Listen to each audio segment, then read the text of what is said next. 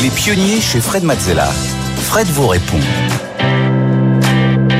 On continue avec vos questions. Chaque semaine, euh, vous pouvez nous envoyer vos questions sur votre activité, euh, le business en général, euh, l'écosystème tech français ou d'ailleurs. J'y répondrai avec un maximum de clarté. Et on commence tout de suite avec la question d'Alexandra. dans une précédente émission, vous expliquiez qu'il faut savoir rester très focus sur son projet, sa mission. ça ne rend pas le travail monotone à long terme. Alors l'objectif euh, et le focus effectivement peut être euh, assez euh, comment dire permanent et, toujours le même. En revanche, la variété des tâches qu'il faut accomplir pour y arriver, elle, elle est tout sauf monotone. C'est-à-dire que dans tous les cas, pour que ça marche, il faut tout faire pour que ça marche. Alors tout faire, ça veut dire euh, eh bien, s'adonner à toutes les disciplines possibles, euh, du, du, recrutement euh, au design, en passant par euh, du code, du service client, de la finance, euh, de, de, la gestion quotidienne de logistique dans tous les sens, des rendez-vous avec plein de gens, des mises en place de partenariats, des clients. Enfin, c'est extrêmement, extrêmement, extrêmement large. moi, ce qui me passionne, c'est aussi toutes les personnes formidables qu'on rencontre sur le chemin, parce que qui dit construire quelque chose de zéro et faire un petit peu tous les métiers, dit rencontrer plein, plein, plein de personnes différentes. Donc ça, j'adore. C'est vrai qu'il faut peut-être euh, quand même être euh, assez euh, à l'aise avec le, fait qu'on va rencontrer plein de gens. donc les journées sont toutes différentes. Alors c'est aussi pas mal, je pense, en termes d'historique, d'avoir déjà pris l'habitude, peut-être même assez jeune, assez tôt, de faire plusieurs choses à la fois. Hmm. C'est-à-dire que je sais que moi, ce qui, a, ce qui a pu m'aider, c'est aussi que j'ai fait beaucoup de musique en parallèle de l'école, j'ai fait du sport, j'ai fait des choses euh, différentes et je n'ai pas fait que, euh, quelque part, une, une scolarité.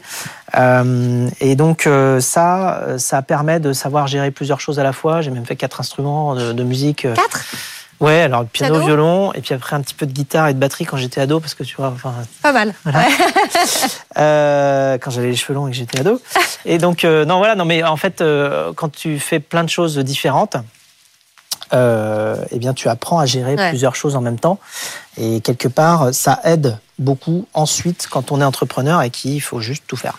Hmm. On poursuit avec la question de Karim. Comment mesure-t-on la puissance d'une marque? Alors ça, il y a plein d'agences qui le font.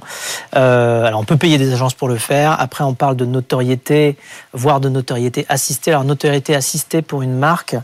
Euh, alors la puissance d'une marque, il y a deux choses hein, dans, le mot puissance. Hein. Il, y a, la notoriété et ensuite il y a l'attachement, on va dire. Hmm. Après, il y a beaucoup plus. Il y a, il y a plein d'autres dimensions aussi, mais donc là, je parlais de la notoriété qu'on peut mesurer. Hein. C'est assez simple. Une fois qu'une marque commence à, être assez grand public, il suffit d'aller dans la rue, de demander aux gens est-ce que vous connaissez cette marque?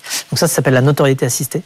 Euh, pour Blablacar, elle est au-delà de 99% en fait quand on va dans la rue et qu'on demande est-ce que vous connaissez euh, Blablacar? Euh, alors après, il faut aussi demander est-ce que vous savez ce qu'ils font? Et donc ça, c'est l'étape d'après. Euh, après, on peut aussi euh, aller mesurer la puissance d'une marque par, je le disais, l'attachement que les gens ont envers cette marque et euh, également leur poser des questions. Par exemple, leur demander euh, vers quel produit ils iraient se tourner, euh, le produit euh, de la marque, en citant la marque, ou bien le même produit avec aucune marque. Hmm. Euh, et à ce moment-là, si les gens disent bon non pour ce produit-là, en fait, j'irai prendre la marque générique, peut-être avec, enfin marque générique donc non connue, peut-être même si elle est moins chère. Après, on peut faire des, on peut faire des jeux en changeant le prix, en disant est-ce que vous préférez ce produit-là de cette marque-là à 25 euros ou bien le même produit sans la marque à 20 euros, 15 euros, 10 euros. Et on voit jusqu'où les gens vont. Euh, et si euh, les gens préfèrent acheter celui à 25 euros avec la marque euh, à celui à 10 euros sans marque, là vous avez une marque assez puissante. Donc ça, ça se mesure. voilà. Et puis on peut aussi savoir mesurer les degrés de confiance par rapport à la marque. Donc ça, hmm. c'est plein d'études. Les agences savent faire ça parfaitement. Alors ça coûte un petit peu cher si on le fait par des agences, mais on peut le faire aussi soi-même. Il suffit de concevoir son propre test et puis d'aller tester la, la force de sa marque.